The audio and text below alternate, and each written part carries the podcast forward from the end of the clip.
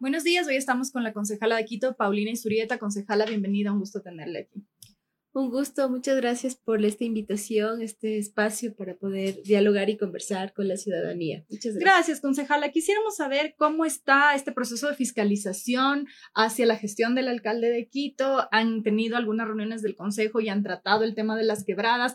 Hay un problema, entiendo, con el mantenimiento de los se me va el nombre, eh, ¿cómo se llama? Colectores. Colectores. Eh, el mantenimiento de los colectores, eh, que aparentemente, según dijo el director de LEMAPS, no se lo ha estado haciendo. Cuéntenos un poco cómo avanza ese proceso. Bueno, en realidad a nosotros nos ha llegado la preocupación. Sin embargo, el 22 de enero yo pedí una información antes de que ocurriera la tragedia. Nos hicieron llegar justamente el primero de febrero la información del PAC. ¿Qué es esto? Eh, el proceso de contratación que se debe, eh, de alguna manera, se tiene que aprobar en el directorio de MAPS, en donde participan varios concejales. Para este año. Para este año. O sea, tuvimos una reforma presupuestaria justamente en octubre. Esa fue aprobada para que se puedan hacer las contrataciones de emergencia para terminar el año. Pero sin embargo, nosotros en diciembre ya aprobamos el presupuesto del 2022 que en, en directorio ya se aprueba definitivamente para el ejecútese en cada empresa. En este caso, nosotros encontramos irregularidades. ¿Por qué irregularidades? Porque tenemos un plan lluvias. No es algo novedoso, ya anteriores administraciones han aplicado el plan lluvias, pero este plan lluvias tiene que estar garantizado con una contratación para la limpieza de colectores y de quebradas. Que lamentablemente el gerente de MAPS aceptó en, sesión de consejo que no había hecho estas, estas contrataciones tan importantes. Incluso ¿Por qué? Yo pienso y creo que es este concepto de que sí, yo soy el gerente y me enfoco en el tema político, cuando realmente los gerentes deben enfocarse en el tema técnico. El gerente de MAPS había dado de baja de forma unilateral el contrato de GEINCO y Insoluciones. ¿Qué hacía que GEINCO? Porque este estaba cuestionado por el proceso. Claro. Era un contrato que tenía una amplitud de, procesos, especialmente en el tema del alcantarillado, más no el tema de, eh, de mantenimiento de, en este caso, de los colectores. Es decir, Geinco también hacía mantenimiento de los colectores. No, solamente alcantarillado. Ah, todo el proceso. Pero entonces, ¿qué tiene que ver con los...? Lo que pasa es que nos enfocamos en otros procesos que son políticos, porque ustedes saben, independientemente de que estos contratos sean negativos para la ciudad, el gerente tiene que garantizar que los procesos que continúan, que le dan eh, Tengan continuidad. Le dan continuidad, se sigan haciendo, independientemente si este proceso es negativo, afecta a la ciudad digamos, con una empresa o con otra. Exactamente, o sea, tiene que tener lo, la importancia, la prioridad. Sabemos que Quito es una ciudad de lluvias, que incluso en verano llueve, entonces debemos tener eh, previsión. El señor gerente dice que no se puede prever la naturaleza, en eso le hemos dicho técnicos y los mismos concejales, porque el proceso de masas, lo que se determina técnicamente masas, que son lluvias, que son vientos y que son mareas, sí se pueden prever. Y no podemos pensarnos que el INAMI es el único proceso. Aquí hay inteligencias artificiales, hay tecnología 3D, eh, que tiene esas claridad, 4D, que tiene las claridades para nosotros predecir con 72 horas de anticipación. Y teníamos un programa donado por la Universidad de la Concepción de, de, Santiago, de, Chile, perdón.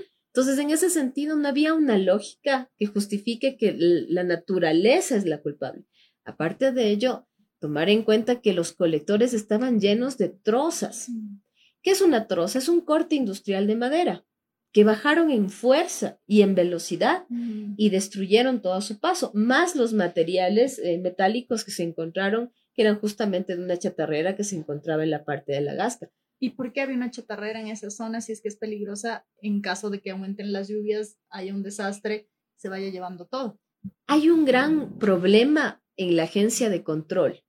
Para nosotros el concepto de la agencia de control es que debe estar permanentemente eh, analizando el tema de las construcciones, analizando el tema de permisos de funcionamiento de acuerdo al uso de suelo. Pero nos damos cuenta que hay una deficiencia.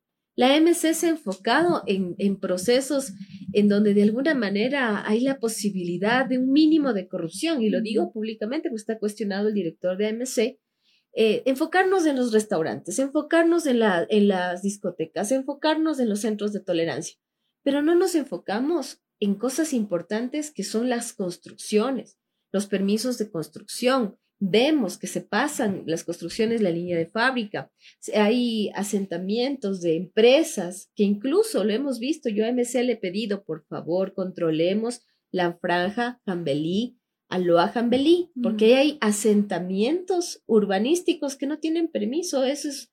Eso ¿Qué pasa que no se está controlando entonces? Lamentablemente, AMC ha mencionado en varias ocasiones que no tienen el personal no hay el personal. Falta presupuesto, entonces. Falta presupuesto, pero sin embargo, nos vemos eh, con denuncias en donde los agentes de control están en las discotecas, hay operativos nocturnos, mm. varios. Es decir, se están concentrando en, en, los restaurantes, en los bares, en las discotecas, que quizá es lo que más eh, fácil se visibiliza que en la entrega de permisos para construcciones, que es difícil hacerlo incluso mediático.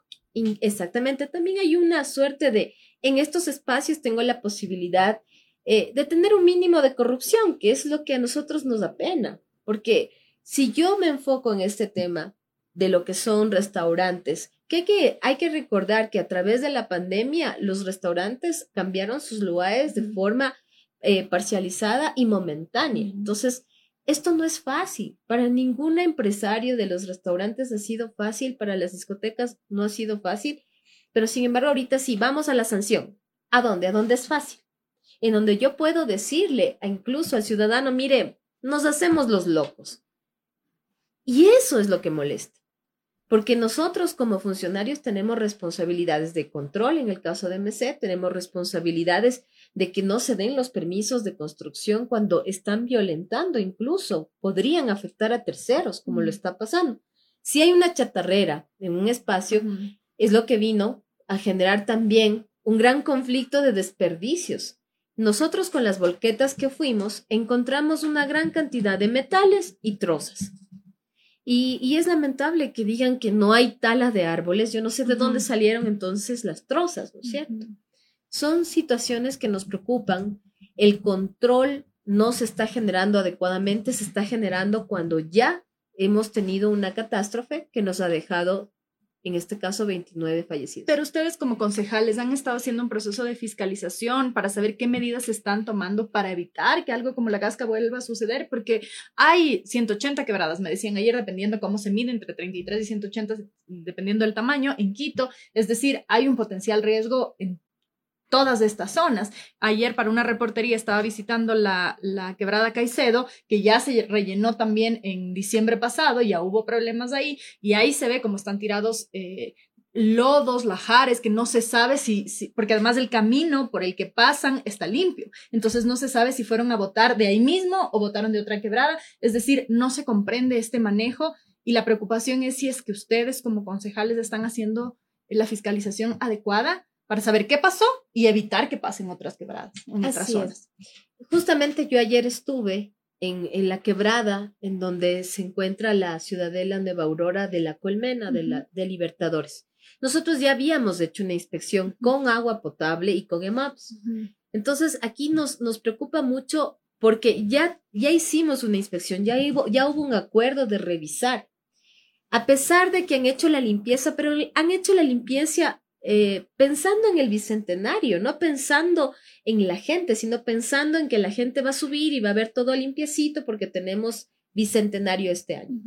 Pero no pensando en que la gente se afecta. Incluso en mi Twitter hay una fotografía en donde una madre con sus dos hijos está pasando en una parte que es justamente en donde se desembocan las aguas. No se ha hecho la limpieza de ese colector no se está haciendo la limpieza, no se está quitando las hierbas, no se le está dando mantenimiento a pesar de que ya estuvimos en una, una, inspección anterior. Pero regresamos ahí entonces al problema de que no se puede mantener, no se está haciendo mantenimiento de las quebradas porque no hay presupuesto, porque no hay un contrato, porque no existe. No hay el contrato. Nosotros tenemos el PAC y en el PAC han planificado realizar la, la limpieza, la contratación en abril. Es tardísimo. Es muy tarde Incluso porque... pasado el invierno, ¿no? Estamos en pleno invierno, abrir aguas mil, dicen, ¿no es cierto? No tiene lógica hacer una contratación en un mes de mayo, de abril a mayo, para que se ejecute más bien en el plan fuegos. No tiene lógica. Entonces, cuando ya empiezan los incendios. Cuando ya empiezan los incendios. O sea, no estamos entendiendo la planificación de la ciudad. ¿Y cuál es el problema ahí? Porque finalmente la preocupación de la gente va a ser si es que ya pasó esto en la Gasca, en la comuna, yo que vivo cerca de esta quebrada estoy en riesgo, eso devalúa también las viviendas que están en la zona, hace que la gente se busque movilizarse a otro lado, los que pueden y los que no, pues en constante riesgo. Han eh, planteado como concejales alguna eh, propuesta, por ejemplo, de prevención de riesgos para las otras zonas, porque ya sabemos que la limpieza de los colectores y el mantenimiento es básico. Eh, ¿Ha habido una respuesta ahí? De hecho, ahorita estamos dialogando una resolución con varios concejales para que hay espacios que definitivamente se tienen que determinar como de uso de bien público, que no se pueden construir, que no se pueden talar. Y por el otro lado, la declaración en emergencia no se lo hizo a las quebradas totales, únicamente se hizo a, en este caso, Gasca, en este caso, Tejado se tiene que declarar. Hay, unas más anterior, ¿no? Monjas, me parece. Monjas, estamos el tema de carretas, que los compañeros están eh, organizados. Tenemos Rumipamba, que es justamente junto a Urcupamba, el cenizario, que ya hicimos todo lo necesario para determinar que se extinga la licencia. Y estamos buscando que se declare público, porque en realidad es el pulmón de la ciudad. Y lo mismo está pasando en las quebradas aledañas, en la Colmena, estamos eh, justamente en el tema de Caicedo, estamos en el tema de Caupicho, porque fueron declaradas en emergencia en Consejo Metropolitano. Y sin embargo, el destinar presupuesto no es suficiente. Hay que generar un cronograma emergente e inmediato. ¿Pero solo a estas quebradas o a todas, las quebradas? Todas. a estas 180 quebradas que ayer me decía Martín, justamente experto en quebradas, que son 180. Sí, la resolución busca que se declare todas en emergencia, porque de esa manera se va a buscar todos los recursos que tenemos como priorización para la atención. Ahorita ya estamos en invierno, entonces está tarde, pero no significa que no vamos a poder salvar vidas. Porque se tiene que hacer además de aquí en adelante, porque ya si no se pudieron salvar las de la Comuna y la Gasca, no podemos seguir con el pretexto de que no sabíamos que iba a llover para las otras quebradas. Claro, y también tener una, un cronograma y un criterio hacia dónde van los desechos. Por ejemplo, nosotros estuvimos en la volqueta. Llevamos nosotros tres, tres volquetas y una retroexcavadora. Para sacarlos. Sí, para sacar residuos, porque eso es algo que el señor alcalde no entiende. Él tuvo la oportunidad histórica de juntarnos a todos los concejales con toda la gestión que nosotros podemos hacer, tanto privada como particular. Sin embargo, no hubo la organización pertinente para poder, poder llevar estos desechos en orden. Entonces, eh, la señora secretaria de Seguridad nos decía, bueno, tenemos estas rutas. Entonces, perfecto, fuimos. Fuimos a dejar en la quebrada chorrera que inmediatamente empezó ya a colapsar. No era lógico. Se llevó al ¿Por orden de quién? Por eh, la Secretaría de Seguridad. ¿Y por qué, en base a qué criterio técnico se toma la decisión de ir a dejar los restos en la chorrera? Ese es el problema. Y yo justamente a Daniela Valareso le explicaba.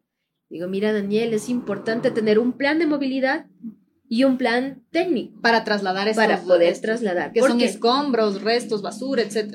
Y líquido. Porque hay un tema que la gente se molestó. Porque las volquetas están llenas y al ceder, porque no había un acordonamiento de tránsito, no había un criterio de movilidad, salía los lodos, los lodos le caía a la gente, se ensuciaba nuevamente el piso, le caía a los vehículos y los vehículos se quejaban. Entonces, cuando nosotros estuvimos en el, en el en el espacio del PMU, le dijimos, por favor, Daniela, acordone. Segundo, más cerca. El ¿Para trasladar a la chorrera o al bicentenario? O a ambos. A ambos, porque lamentablemente no había secretario. Le digo, mira, la chorrera es un, un colector pequeñito, se va a colapsar. Necesitamos un espacio en donde podamos momentáneamente y de forma de emergencia colocar los desechos, pero también necesitamos el apoyo de Maceo, porque si no tenemos lo que se discrimine, uno son lodos y lo otro son animales muertos. Encontramos una gran cantidad de mascotas muertas. Entonces eso ya se tiene que discriminar, colocar eso en un botadero. Y eso no se separó no se separó. Todo y esa era la queja, perdón, en el Bicentenario, ¿no? De los vecinos que decían que el olor a putrefacción es insoportable. Claro, incluso es que, claro, nosotros encontramos un ser humano, sí, se le da el tema a medicina legal, pero encontramos un animal muerto y se va con todo, ¿no? Mm. Eso es lo triste. No hay un tratamiento. No hay un tratamiento que se debería hacer, porque todos los que son desechos de ese estilo deberían ir al botadero de la ciudad o se debería tratar de otra manera. Pero claro, o sea, estamos hablando que el botadero de la ciudad está a una hora y media, casi dos horas. Entonces, la idea era la evacuación inmediata, pero ahí nos encontramos con varias deficiencias. el puesto de mando unificado estaba a 14 cuadras del punto cero. Lejísimos. Entonces, subíamos y bajábamos para pedir directrices. Mm. Las volquetas paradas, hubo un proceso lento de recuperación de, del tiempo, especialmente el tiempo, porque tuvimos 17 horas, en 17 horas reaccionamos, cuando debimos haber reaccionado máximo en dos. Y como digo, el señor alcalde tenía la oportunidad histórica de decir, miren, tenemos diferencias ideológicas, Mm. concejales. Vengan, tome tu pala, toma tu pala. Es evidente, a todos nos han insultado, a todos nos han hablado, a todos nos han dicho de todo, pero no está bien que el mismo alcalde descalifique a otros concejales que tienen otras lógicas. ¿Y cuándo descalificado? Justamente él en, en Ecuavisa había mencionado que hay carroñeros que se aprovecharon de alguna manera del sufrimiento de la gente. Pero estos carroñeros que él menciona, que a ratos decimos somos todos, porque ahí estaba la concejal Mónica Sandoval, estaba la concejal eh, Luz Elena Coloma en el punto de mando, me Pero no está bien que estén los concejales ahí. O Al sea, ¿por qué eso sería un problema? A menos, no sé, que, que se, haya, se haga un uso, no sé, fuera de lugar, eh, aprovechando para hacer campaña política, se me ocurre, pero fuera de eso me parece que es del trabajo de los concejales, además de ir a ver qué pasa para que puedan hacer su trabajo, ¿no? es nuestra obligación. De hecho, yo creo que el alcalde tenía que tener una percepción real de la política. A ver, yo tengo 21 manos. Esas 21 manos por cada despacho son 8 personas por cada despacho. Los equipos. Somos como 200 personas. Con 200 personas él tenía 200 soldados. Y, y- y él hubiese sido más sabio decir, miren, concejales, yo sé que estamos tensos, somos diferentes, tenemos ideologías diferentes, pero nos une una causa, que es Quito. Dejen sus causas en su casa y vengan por la causa primaria, el bien común, que es Quito. Entonces, por favor, tu palita, tu palita, tu palita, nos van a lanzar todos lodo, es obvio. Y pasó a muchos concejales, andate a la casa, ¿qué haces aquí? Nosotros llegamos con las volquetas, obviamente es otra, otra percepción de la gente cuando uno llega con Ayudar, maquinaria, tomen mi, mi contingente, ¿no es cierto? Gracias al apoyo de la empresa privada, el cariño también de la gente. También hay concejales que llevaron comida, que llevaron agua. La concejal Mónica Sandoval llevó justamente estas para sacar los vehículos, las winchas. Mm. Está bien, es su contingente. Y otros concejales, la misma prefecta, su responsabilidad, porque somos parte del cantón.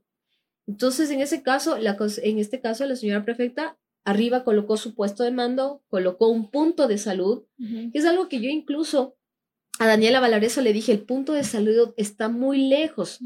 Del punto cero, ahí hay una cancha, ahí coloquemos el punto de salud. No, todas las, todos los, los aportes de la ciudadanía a la Universidad Central se demoraba 40 minutos en subir Mm. Porque no estaba habilitada las vías. Pero todo esto, ¿qué nos demuestra? Que primero, por un lado, no hay una visión muy clara de lo que tiene que trabajarse para prevenir este tipo de riesgos, porque nos hemos sentado aquí con expertos en riesgos y ellos dicen que todo esto se puede prevenir. Es decir, no la lluvia, porque la lluvia cae, pero sí las medidas que se toman para que no haya desastres como en la Gasca, que se puede calcular eh, los centímetros cúbicos de lluvia y que se sabe además que uno de los efectos del cambio climático va a ser estas lluvias extremas, luego sequías extremas, es decir, ya sabemos que esto está pasando. ¿Por qué no se están tomando las medidas adecuadas? Sabemos que el, que el alcalde Guarderas lleva poco tiempo en su, puesto, pero quiero decir que de todas maneras ya tiene una responsabilidad, tiene una responsabilidad el alcalde anterior, probablemente el anterior, porque son planes que no pueden durar dos meses, son planes que tienen que hacerse de aquí a varios años. De hecho, yo creo que es un poco irresponsable culpar al que estuvo atrás, porque en el caso del, del alcalde Guarderas, él insistió por estar ahí, insistió, insistió jurídicamente, insistió legalmente, y claro, eh, lo logró. Cuando yo insisto en algo, yo asumo que tengo las credenciales, como dicen vulgarmente, las plumas, la capacidad y todo el equipo. Sin embargo, a mí me preocupa que, a pesar de haber insistido, no se rodeó de gente que realmente esté por la ciudad. Yo percibo eso y lo he dicho públicamente. Hay que entender que no hay patrones en Quito, que los concejales no se han apoderado de los de estos espacios. Somos funcionarios todos, del alcalde, los concejales, los eh, los gerentes, los secretarios somos. De acuerdo, pero lo que quiero decir es que aquí no es una responsabilidad de algo que se resuelve en dos meses, es una responsabilidad que se arrastra a, eh, sea el señor Yunda, o sea, quien sea el alcalde anterior, no estoy tratando de personalizar los nombres, sino de la responsabilidad como alcalde de Quito. Es decir, el señor Guardera se va a quedar un año más, un año más más o menos, sí, eh, y el siguiente alcalde va a decir es que la administración anterior, ¿qué es lo que suele pasar constantemente? Entonces, ¿qué está haciendo el Consejo Metropolitano para trabajar en un plan a largo plazo? Ayer me decían que en Quito no tenemos esta división de las aguas servidas, porque una de las propuestas que en algún momento alguien hacía era que se empiece a recolectar el agua lluvia. Si ya sabemos que el agua lluvia cae por montones y puede servir, pero entonces hay que hacer una obra gigantesca que divida las aguas servidas del agua lluvia que pueda servir para el consumo una vez que sea tratada, etcétera. Eso requiere una planificación que no trae réditos políticos en este momento. Claro. Entonces, el Consejo Metropolitano podría también hacer estas propuestas o qué es lo que está haciendo para que trabajemos en una ciudad de aquí a los próximos 10, 20 años, que estos eh, climas se van a ver muchísimo más agudizados. Claro, hay un proyecto y se ha planteado, incluso ah, hay proyectos de las universidades con respecto al tratamiento de aguas, porque tenemos un problema del alcantarillado. Se hablaba mucho del proyecto Innovona, se hablaba mucho sobre la, la forma en cómo nosotros desechamos todo a las quebradas y de alguna manera erosionamos más a las quebradas. También se ha hablado de la planificación de la construcción de la ciudad con el tema del PUX, pero sin embargo no hay una no hay una programación. Lo que buscamos y con la propuesta de los compañeros concejales es que se genere un programa permanente. Primero, que tengamos la tecnología para sí, para prever que no tengamos estos desastres, prever, porque sí se pudo. Necesitamos una tecnología que ya la tuvimos, pero que ahora ya no está vigente, que no sabemos qué pasó y que estamos pidiendo explicaciones con respecto a la inteligencia artificial para determinar con 72 horas de anticipación. Por el otro lado, también que los planes y las planificaciones, en este caso el PAC de contratación, esté vinculado con el plan lluvias y el plan incendios, en este caso, ¿no? Plan fuegos, que estén vinculados, que sean cronometrados con esa lógica, no sin esa lógica, porque la contratación demuestra que están fuera de esa lógica. Y por el otro lado, necesitamos la parte legislativa.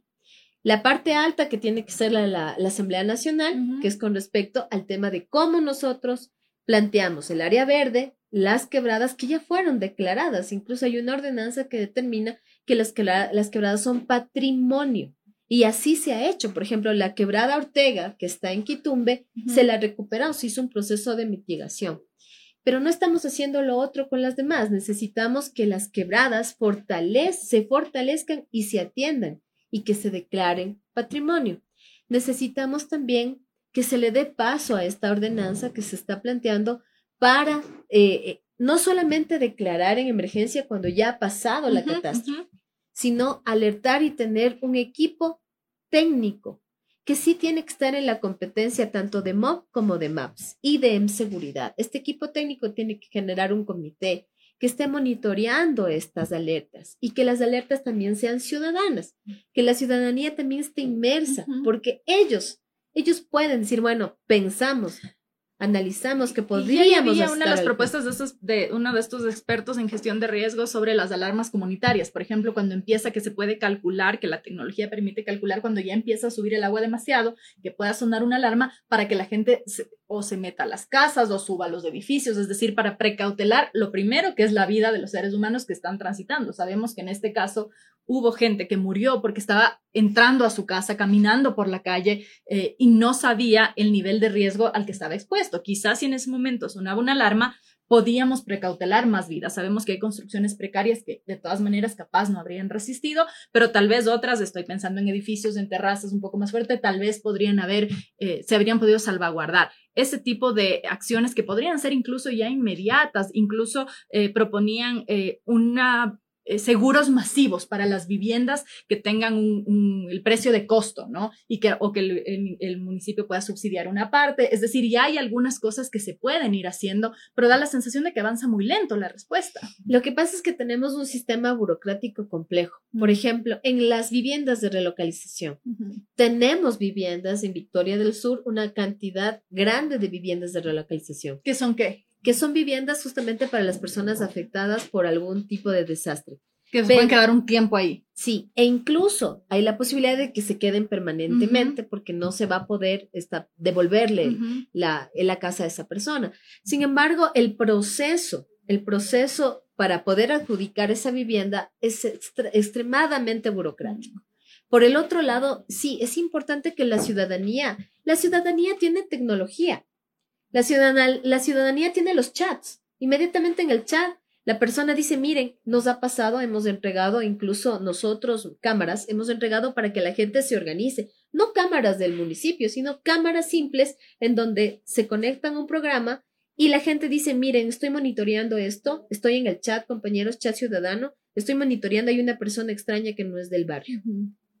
Eso es la, el proceso ciudadano, la participación. Si nosotros entregamos una alarma de alerta temprana, muy por seguro vamos a salvar vidas, porque la ciudadanía va a decir, miren, al parecer algo está pasando, por favor, organicémonos todos en este momento en la casa comunal.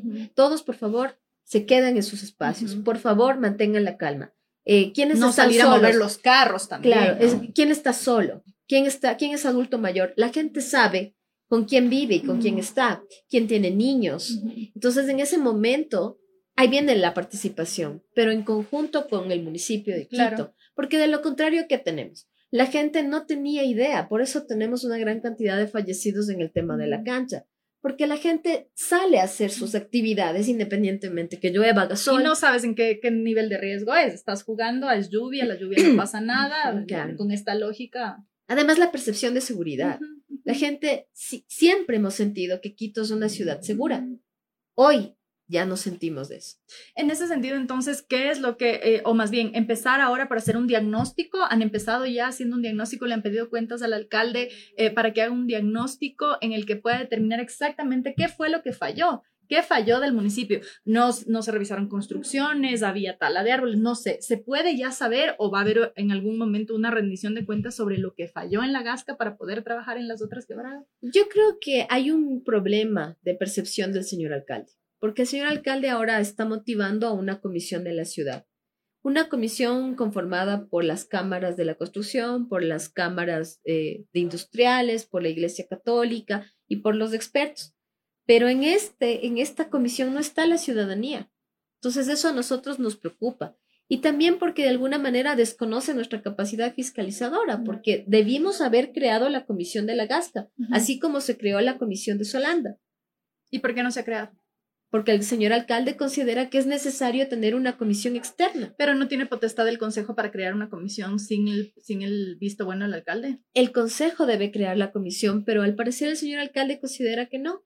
Y él... ¿Qué tiene que ver si es que él no decide? Él, él es el que permite crear esta... esta... O sea, se necesita la aprobación del alcalde. necesitamos la aprobación del Consejo Metropolitano, que él también la, eh, lo conforma, ¿no? Mm. Entonces debe ponerlo en el orden del día para que se cree la comisión, porque incluso la comisión de Solanda, que es otro problema sustancial que tiene raíz del metro, está ahí, sola la comisión, ya no se habla. No se ve muy esperanzador el panorama. No, no se ve. Y eso es preocupante porque los vedores ciudadanos que ya se registraron en el Consejo de Participación Ciudadana y Control Social ya tienen la información, insisten con los temas. Y aquí puede pasar lo mismo. Lo que no entendemos, y como lo dije yo ayer al señor alcalde, ¿por qué tienen que ser personas que no están ahí, que no viven ahí? ¿Y cuál es la respuesta del alcalde? Bueno, ustedes pudieron ver en las redes sociales simplemente apagar un micrófono porque no queremos escuchar. Entonces no queremos escuchar algo tan sensible que es necesario tratarlo y no con una sesión, sino varias. Ya terminando, concejala, ¿qué responsabilidad queda entonces para el Consejo Metropolitano? Porque hemos hablado mucho del alcalde, le hemos cuestionado mucho su, su, trabajo, pero también el Consejo Metropolitano tiene aquí una responsabilidad y cada concejal tiene una responsabilidad frente a sus electores y frente a la ciudadanía de Quito. Eh, ¿Qué es lo que ustedes van a hacer o qué es lo que usted personalmente va a hacer para evitar que algo así vuelva a ocurrir y empezar a trabajar en estos planes a largo plazo considerando el contexto de Quito para los próximos años? Bueno, yo realmente, eh, mi consigna, porque voy a hablar por mí, eh, yo estoy haciendo la fiscalización de la empresa MAPS, estoy fiscalizando el proceso de contratación, estoy fiscalizando esta, este proceso en donde él se dio de baja algunos contratos. Pero de los colectores. De los colectores. Eh, así también estoy haciendo la propuesta legislativa para hacer la declaratoria de bien público a estos espacios que son el pulmón de la ciudad, que si bien es cierto pertenecen a privados, debemos lograr hacer una permuta, una acción que podamos nosotros recuperar el pulmón de la ciudad y seguir apoyando a la ciudadanía. Yo personalmente eh, voy a hacer una acción de protección eh, al bosque en donde se encuentra Urcupamba y también estamos trabajando con la ciudadanía para hacer este plan post la catástrofe, porque hay que tomar en cuenta que no solamente son las pérdidas humanas, no solamente es las pérdidas económicas, también tenemos niños que están en un nivel psicológico afectado, tenemos adultos mayores con una afectación. Necesitamos pensar en una ciudadanía no solamente sana de salud en, en su parte fisiológica, pero sí también en la parte mental. ¿Qué pasa con los habitantes de las otras zonas que están eh, con quebradas alrededor? Están medio indefensos, ¿no? Claro, por ejemplo, ahorita nosotros hicimos un sobrevuelo de, de, de dron, justamente hicimos un sobrevuelo el día de la afectación en Rumipamba. La quebrada Rumipamba también tiene un colector, tiene su, eh, su presa. En su momento está llena, llena de escombros. Ahí han puesto bloques, una gran cantidad de escombros, que se les ha pedido también a EMAPS y a la administración que retiren, porque seguimos con un problema de, de lluvias. Pero también nos encontramos con que la parte de los árboles, los árboles están matándoles químicamente. El suelo está siendo contaminado. Por eso, con este diagnóstico tan preocupante, ¿qué les queda a los ciudadanos? El, bueno, yo creo que la gente de, la quebrada Rumipamba está organizada. ¿Y de las otras? Ahí tenemos conflictos. Estuvimos, como le dije, estuvimos en la colmena en la Nueva Aurora y la gente dice, nosotros estamos haciendo lo que no hace MAPS, estamos mitigando pero también es un trabajo muy fuerte para la comunidad, porque no tiene ni palas, no tiene... Y para limpiar, además veo, veía ayer que se necesitan unas máquinas similares a una grúa que tiene una especie de cuchara que recoge desde adentro los restos. Es decir, eso no va a poder hacer un ciudadano. Y de hecho, en la, en la quebrada Caicedo fue donde murieron incluso los dos funcionarios de MAPS que Dios sabe cómo habrán estado haciendo el trabajo para que el, agua les absorba. Es decir, ni siquiera hay seguridad para los propios trabajadores. ¿Qué esperar de los ciudadanos que están viviendo alrededor? Yo lo voy a decir públicamente y es doloroso que lo digamos en los medios de comunicación, pero la ciudadanía tiene que saber. Los funcionarios se han quejado en nuestro despacho que no tienen los equipamientos. Los de MAPS. Sí, equipamientos técnicos. O sea, no es un tema de uniforme que te doy un chaleco tengo que darte botas, tengo que darte visores, tengo que darte todo lo que tú necesitas para precautelar tu vida, seguridad industrial.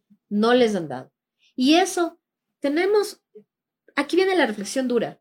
Ocho mil dólares cuesta la vida de un funcionario municipal. Es el seguro de vida. Ocho mil dólares. Es decir, a los dos funcionarios que murieron, el seguro de vida era ocho mil por cada uno. Por cada uno. ¿Usted cree que con eso una familia va a poder sobrevivir un año o dos o tres? Y la pérdida, y justamente tuvimos un compañero que al, a los dos días de su fallecimiento iba a cumplir años y ya se iba a jubilar. Uno de los que murió. Uno de los que fallecieron. Entonces, ahí es donde nos damos cuenta que hay una, una poca empatía, una indolencia con nuestros propios municipales.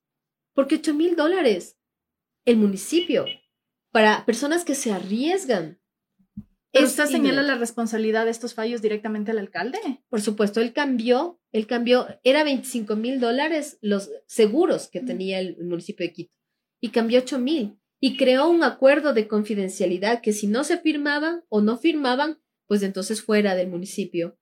Eso es, es tremendo. En consejo hablamos y le explicamos, señor alcalde, no tiene lógica tener un acuerdo de confidencialidad. Los funcionarios públicos estamos obligados a dar la información porque es público. Pero sin embargo, hay una percepción de yo soy el alcalde y se hace lo que yo digo. No es así. Nosotros tenemos una constitución, está el COTAD, están otros ¿Pero qué quiere decir eso? Que el alcalde no entiende la lógica de lo público. No entiende. Yo personalmente, y lo he dicho al señor alcalde, y lo dije, señor alcalde, reúnase con los compañeros municipales, reúnase con la gente.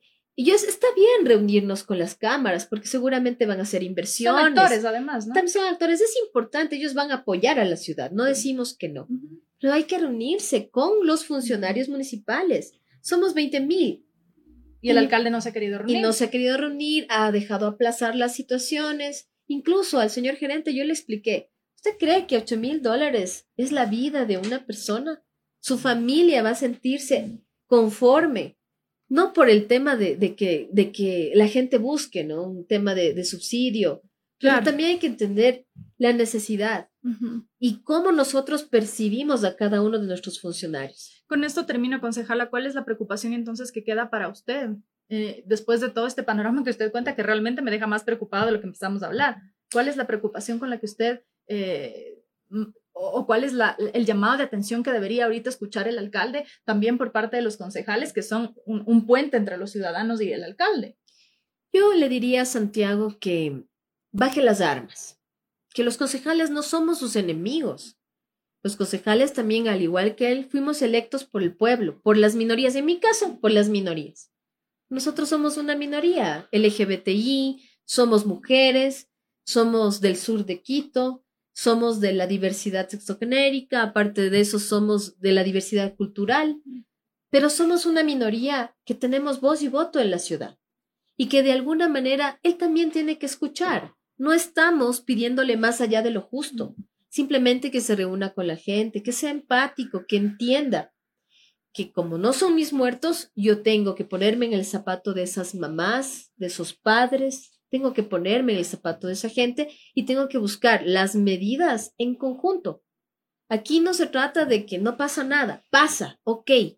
Encontremos la responsabilidad administrativa. Yo le pedí al señor alcalde que destituya, que le pida la renuncia a su gerente, que es lo mínimo que tiene que hacer. De MAPS. Es lo mínimo que tiene que hacer.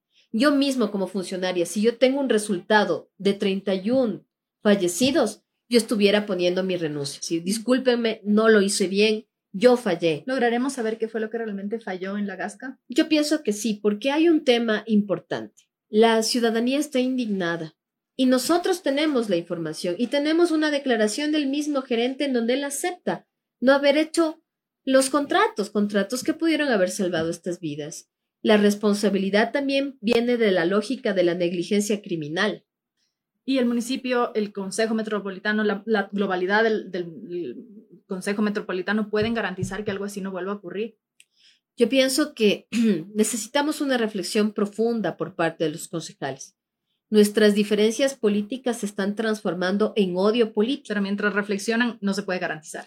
Yo pienso que necesita un remesón el Consejo. No quieren aceptar, y eso quiero decirlo públicamente. Hay concejales que cogobiernan con el señor alcalde y son esos mismos concejales que le están diciendo a la ciudadanía, oigan, no es para tanto. Tranquilos, a ver, cálmense. ¿Quiénes están diciendo eso? ¿Qué concejal? Personalmente, y lo digo público, habrá el derecho a la réplica, el concejal Bedón es el delegado directo de MOB. El concejal Ceballos es delegado directo del señor alcalde al, al directorio de MAPS. La concejala Mónica Sandoval es delegada directa, por ejemplo, de Trole. Mm. La concejala Luz Elena Coloma, que en varias intervenciones me ha, me coartado mi derecho a la palabra, también. El concejal Bernardo Abad, que es delegado de la empresa de seguridad. él es presidente de la Comisión de Seguridad y miembro del directorio de MAPS. Su silencio me preocupa y lo he dicho en el Consejo. Es importante que los concejales que estamos dentro de estos directorios y de estas comisiones tengamos una posición de, por favor, señor alcalde, fiscalicemos, para eso estamos en las comisiones. Mm. Pero no tener una actitud de, no, no pasa nada, tranquilo, seamos proactivos. No, no, ser complacientes con las decisiones que se toman, que afectan además la vida de la gente, ¿no? No se trata, como yo le dije al señor alcalde, yo no estoy pidiendo, no es un tema personal con el gerente, pero si yo soy gerente y fue elegido en una terna planteada por el señor alcalde, mm. significa que soy muy eficiente y él mismo lo ha dicho, pero los resultados no lo demuestran. Le agradezco mucho, concejala. Me han matado por el tiempo porque nos pasamos un poco, pero eran temas eh, que eran necesarios de tocar. Le agradezco por haber estado aquí. Muchas gracias a usted. Un abrazo a todos. Gracias. Esta fue la conversación con la concejala de Quito, Paulina Isurieta. Hemos hablado sobre eh, la fiscalización a la gestión del alcalde a propósito de lo que pasó en la comuna en la Gasca y qué se puede hacer para evitar que esto ocurra en otras zonas. Quito está lleno de quebradas, así que eh, es una preocupación de todos los ciudadanos. Acuérdense que pueden volver a escuchar esta entrevista en su plataforma de podcast favorito y nos volvemos a encontrar mañana a 8 y media de la mañana. Que tengan un excelente día.